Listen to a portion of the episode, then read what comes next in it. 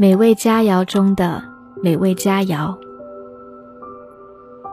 只有当你已经对身体做了不当的事，断食才有需要。然而，我们大部分人都饮食错误。劳伦斯在他的回忆录里写道：“当我有一次在沙漠中迷路，我人生第一次尝到口渴的滋味，因为在这之前都没有那个需要。每当我的头脑说‘现在你口渴了’，我就去喝水。在沙漠中迷路，身边没有带水，又找不到绿洲。”那个时候，我才人生第一次真正尝到口渴的滋味。那个口渴是很棒的，整个身体每一个细胞都在要求水，它变成一个很特殊的现象。如果你在那种情况下喝水，它所能够给你的满足，是你平常习惯性的喝水。所体会不到的，你才知道食物真正的味道。你断食三个月，然后再去吃食物，饥饿抓住了整个身体，它的每一个细胞都在要求。此时，你所尝到的食物的滋味，在这个地球上一定没有人曾经尝过。你用你的整个身体、整个存在来知道。以前你只是借着你的舌头来知道，而舌头很会欺骗。舌头已经服务头脑有一段很长的时间，它已经不再服务身体了。舌头可能会欺骗你，它已经。变成头脑的奴隶，它可以继续说，继续吃，味道很美。他已经不再服务身体了。人们已经迷路了，没有任何动物像人类那种吃法。每一种动物都会选择它们自己的食物。如果你把牛。牵到草原中，随它们去。它们会只吃某种特定的草而已。他们不会见什么吃什么。他们非常挑。对于他们的食物，他们有某种特别的感觉。人们已经完全丧失了对食物的感觉。人们不断的什么都吃。事实上，你已经找不到人类还有哪里的食物没有吃过的。人们真的什么都吃，不知道什么东西会与身体产生共鸣，什么样的东西不会，已经完全混乱。身体已经累积了很多智慧，身体。非常聪明。如果你吃的太多，身体会说停；而头脑并没有那么聪明，头脑会说那个味道很美，再多吃一点。如果你听命于头脑，头脑会变得对身体有害，不是这样害，就是那样害。如果。你听命于头脑，首先他会说：“继续吃。”因为头脑是愚蠢的，他是一个小孩，他不知道他在说什么，他是新进来的，他还没有学好，他是不聪明的，他还是一个傻瓜。所以要听命于身体，当身体在喊饿的时候。你才吃。当身体叫停的时候，你就应该停止。如果你听命于头脑，它就好像一个小孩在引导一个老年人，他们两个都会掉进坑洞里。如果你听命于头脑，那么首先你会过度的存在于感官里，然后你会变得太饱和，每一种感官都将会带给你不幸，每一种感官都将会带给你更多的焦虑、冲突和痛苦。如果你吃太多，将会有痛苦。有时候会呕吐，整个身体都将会受到打扰，然后头脑会说：“吃是不好的，所以要断食。断食也是危险的。如果你听命于身体，它永远都不会多吃，也不会少吃，它会遵循道。”有一些科学家一直在研究这个问题，他们发现一个很美的现象：当小孩觉得饿的时候，他们才会吃东西；当他们觉得想睡的时候，他们才会去睡。他们会听他们身体的语言，但是父母会扰乱他们，他们会继续强迫。现在已经是晚餐时间了，或午餐时间了，或这个那个，或睡觉时间，赶快去。他们不允许他们的身体自然运作，所以有一个实验者试着让小孩子们自己来。他研究二十五个小孩，他们不被强迫去睡觉。他们也不被强迫起床，有六个月的时间，他们根本就不被强迫任何东西。然后他们有了一个很深的了解，他们都睡得很好，他们也比较少做梦，没有噩梦，因为那些噩梦是来自强迫他们的父母。他们吃的很好。但是从来不会吃的太多，从来不会比需要的来的少，也从来不会比需要的来的太多。他们享受吃东西，有时候他们根本就不吃。当身体觉得不舒服，他们就不吃。他们从来不会因为吃的关系而生病。还有一件从来没有被发现的事被了解了，那真的是奇迹般的。只有僧璨能够了解，或是老子、庄子能够了解，因为他们是道的师傅。这是一个伟大的发现。他们了解到，如果一个小孩生病，他就不会吃某种食物，然后他们试着去了解为什么他不吃那些食物。那些食物被分析之后发现，那些食物对那种病有危险的作用。小孩是如何决定的？只是身体。当小孩长大，他会多吃一些他成长所需的东西。然后他们分析，他们发现说这些成分是有帮助的。他们所喜欢的食物会改变，因为那个需要会改变。有时候小孩会吃某种东西，然后隔天同一个小孩就不吃它。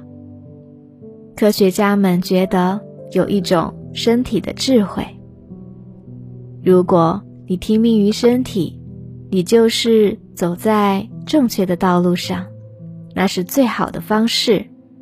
不仅对食物是如此，对整个生命都是如此。因为你头脑的缘故，所以你的胃变得不对劲。你去干涉你的身体，不要干涉。你将会突然变得很健康，然后就会有一种幸福感降临到你身上。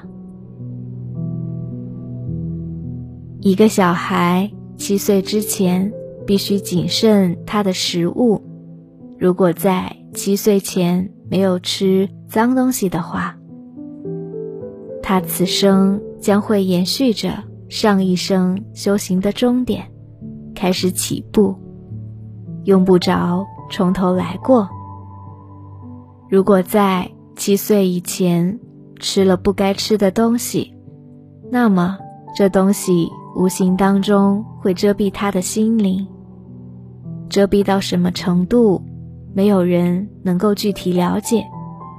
也许会遮蔽许多年，五年、十年，也许在他未来十几岁、二十多岁，这些年中都无法恢复到前世达到的地方，那个损失将会非常巨大。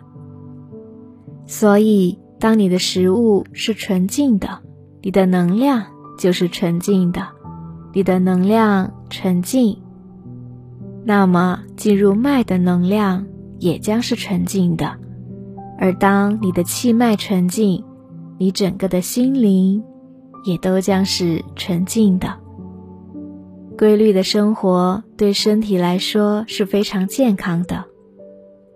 因为身体是个机械构造，如果生活不规律，会容易混淆身体运作。今天一点吃饭，明天十一点吃，后天变成十点钟，身体变得混淆不清。身体的内在有一个生物时钟，它有自己的运作模式。如果你每天都刚好在同一时间进食或站桩，身体会知道正要发生的事，它也会为这个正在进行的事做好准备。就在这个片刻，胃里头的胃液是流动的，否则你可以在任何时候吃饭，但胃液是停滞的，吃进去的食物。就在胃中变冷，消化就困难了。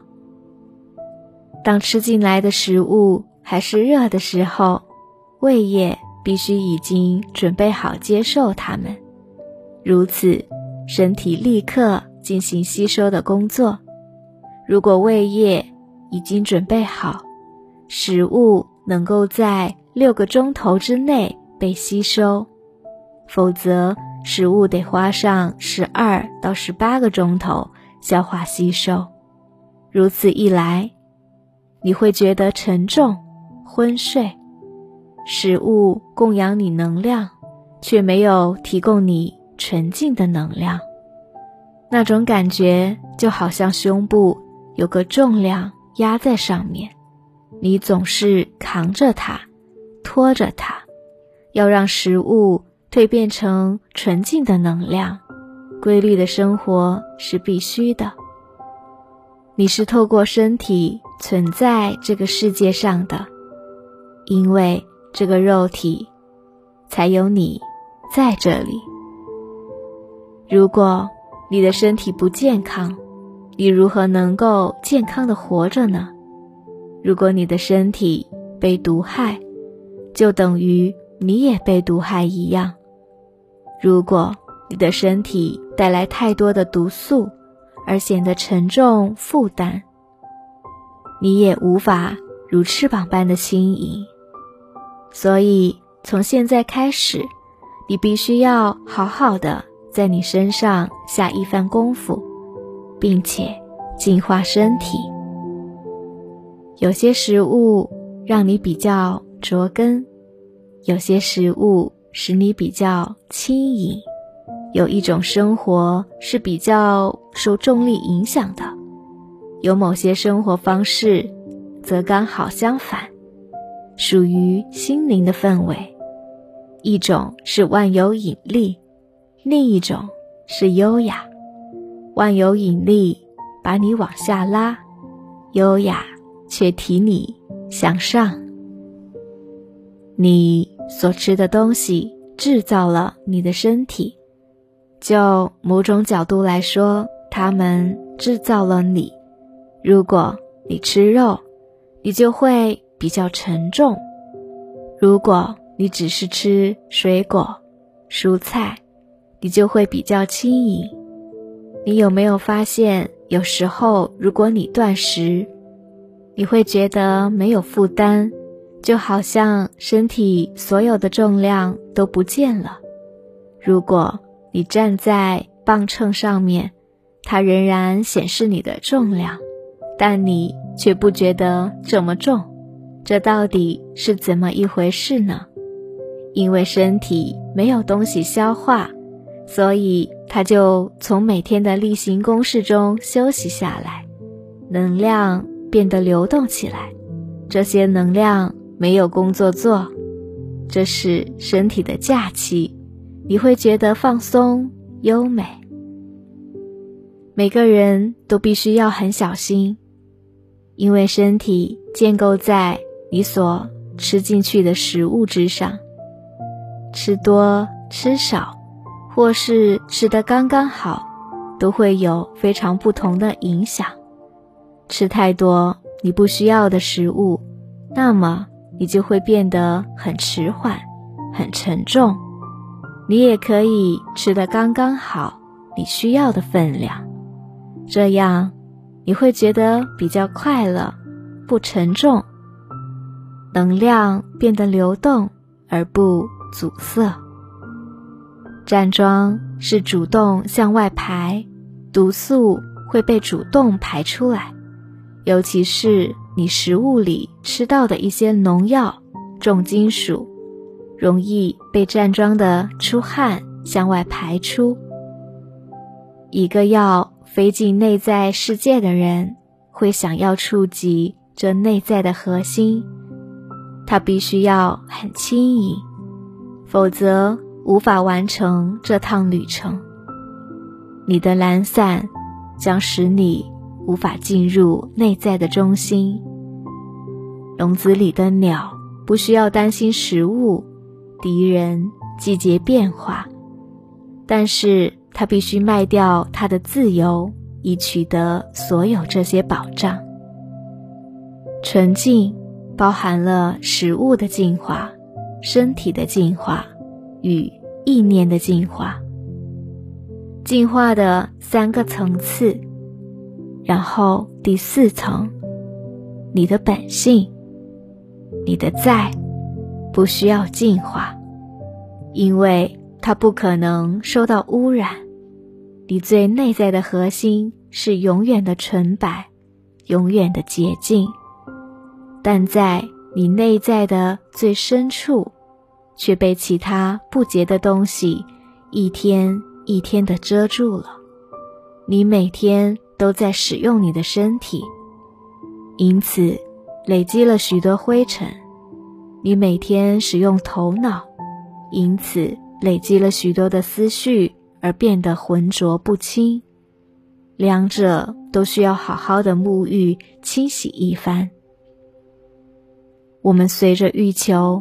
一次次的死去，我们吃下食物，一次次死去，野心、愤怒、怨恨、妒忌，吃下这些，我们反复的死去，因为这些东西，我们一次一次的死去。我们所谓的生命是一个持续的死亡过程。我们还不知道生命，我们要怎么生活呢？身体每天都在衰老，力量每天都在减弱，冲动与欲求每天不停吸收、拾取我们的能量，持续让我们衰老。冲动与欲求就像漏洞，我们的能量，我们的生命。一直透过它们流走，到最后，我们的桶是空的。这就是所谓的死亡。你见过吗？如果你扔一个到处是洞的桶到井里，只要浸在水里，看上去它就是满的。用绳子把它从水里拉出来，它就开始变空，发出嘈杂的响声。这就是所谓的生命。当水桶从井里越往上提，接近你的双手，它就变得越来越空。当它到你手里，它就空掉了，一滴水都不剩。我们的生命就是如此。学习在日常生活中关照，做一点努力，重点在于知道那个字。他必须保持知道，他必须记住，我不是作者，我只是一个关照。不管发生什么，我都不摄入。我是一个圈外人，我只是一个旁观者。这个必须要被记住，必须被保持。这个要点不应该失去，但是经常记住它很难，甚至只记住一分钟都很难，因为。有很多很多事，你一直都是做着；有很多很多事，你经常都是参与其中的，享受着。当你在吃东西的时候，你是那个吃着；当你在走路的时候，你是那个走着；当你在听的时候，你是那个听着。你从来没有做任何努力去记住。说：“当你在做任何事的时候，你不是坐着，你只是那个关照。当你在吃东西的时候，试试看，食物进入身体，而不是进入你。它无法进入你，它不可能进入你，因为你是意识，而食物无法进入意识，它进入身体。”变成血液和骨头，以及任何身体所需要的东西，但你仍然保持是一个关照。所以，当你坐在桌子旁边吃东西的时候，不要成为那个吃者。你从来不是那个吃者，这只是一个旧有的习惯、旧有的制约。注意看那个吃者。身体，以及那个被吃的食物，而你要成为第三者。你只要关照，你只是站在一旁观看，你只是从一个距离来看，置身事外的站在外面看你的身体在吃，看着食物被吃下去，但不是摄入它里面。然而，你只能够保持这样几秒钟，几秒钟之后，你就会再度变成那个吃者。它已经是一个长久以来的制约，要打破它需要时间。有时候，当你在走路，走的好像你没有在走一样，只有身体在行走，你不来。也不去观察你自己走在路上，做一个关照。只要注意看身体在走路，有几秒钟的时间，你或许会记住，然后你就会再忘记，你就进入身体而变成走者。但即使你只能够维持几秒钟。你也能记住，你不是那个走者。那几秒钟将会是没有重量的，那几秒钟将会给你从来不曾知道过的喜悦。如果这种事能够发生几秒钟，那么为什么不能永远发生呢？观察你自己做饭，观察你自己生气，在快乐里观察。在痛苦里观察，你慢慢的协助和支持关照。有一天，这种宣称也会发生在你的内在，终极的降雨会来临，琼浆玉液会流淌而出，这是你的权利，你与生俱来的权利，你本来就有的权利。永远记住这个，只有你整个的存在，才能理解某些东西。部分是不能够理解的，你的头不能，你的心也不能，你的手不能，你的脚也不能，只有你整个的存在才行。理解是来自于整体的，误解是来自于部分的，部分往往会误解，因为部分。往往企图装作整体，那就是全部的问题。头脑企图说它是整体的理解，而事实上它仅仅是一个部分。当你进入梦乡，你的头脑在哪儿？没有它，身体照常工作，身体消化食物，没有必要有头脑，即使。你的大脑被完全取出来，你的身体会照常工作，它会消化食物，它会成长，它会把废物排出体外。现在，科学家已经开始感到头脑是一个奢侈品，身体有它自己的智慧，它和头脑无关。你有没有观察到，头脑？老是自以为自己知道的很多，而毫不察觉到身体里面重要的功能都是在没有它的情况下发挥作用的。你吃食物，身体并没有问头脑如何消化它，这是一个非常复杂的过程。要把食物转化成血液，并不简单，然而身体却能转化它。而且不停的工作，由于涉及到成千上万个因素，这是一个极其复杂的过程。身体恰如其分的分泌汁液，用以消化食物，然后它吸收身体需要的东西，把需要的东西留下，接着将不需要的东西排泄出去。人们总是在养生里面。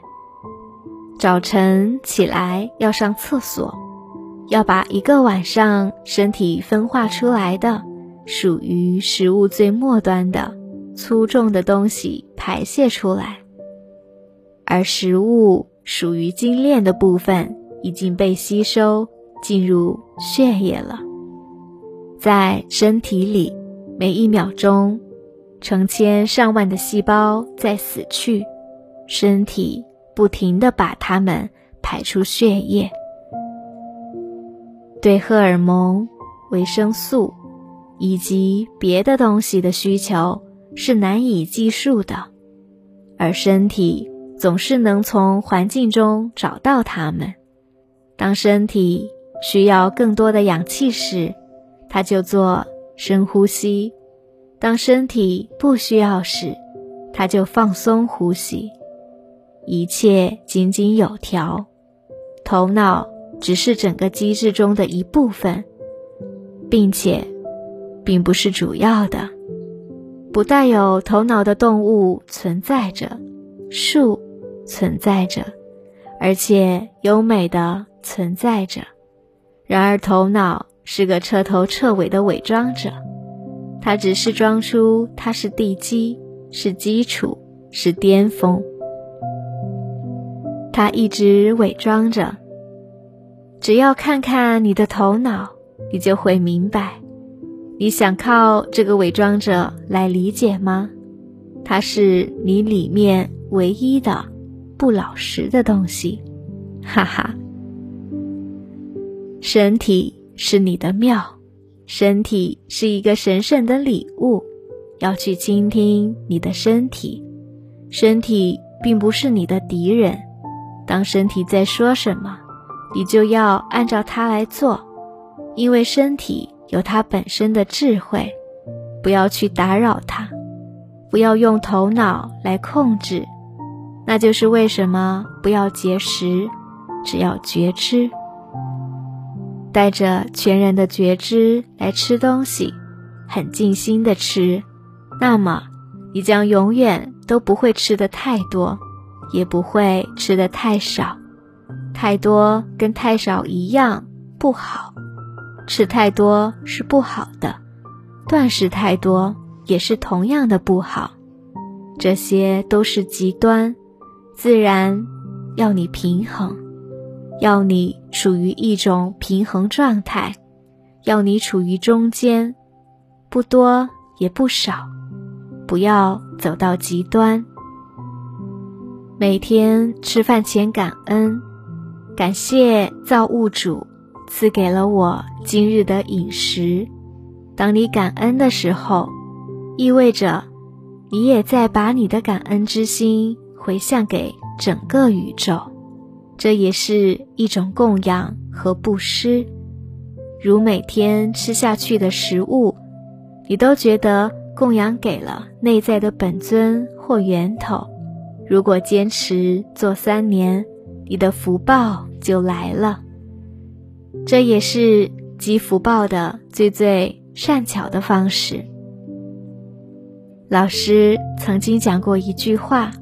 他说：“人们的食物有很多种类型，比如说你需要吃、需要喝、需要水、需要固态的食物、液态的食物。这个是最粗糙的层面的摄入。比食物的摄入更加高级的是呼吸的摄入、氧气的摄入。你没有呼吸，一到两分钟。”你就挂了，而比呼吸更高级一级的食物链，老师称作印象。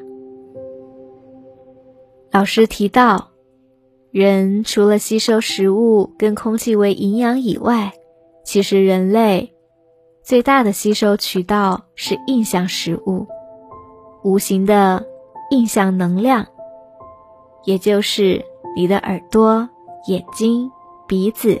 等各种感官，他们在吸收来自外界的各种各样的印象：视觉的印象、听觉的印象、味觉的印象。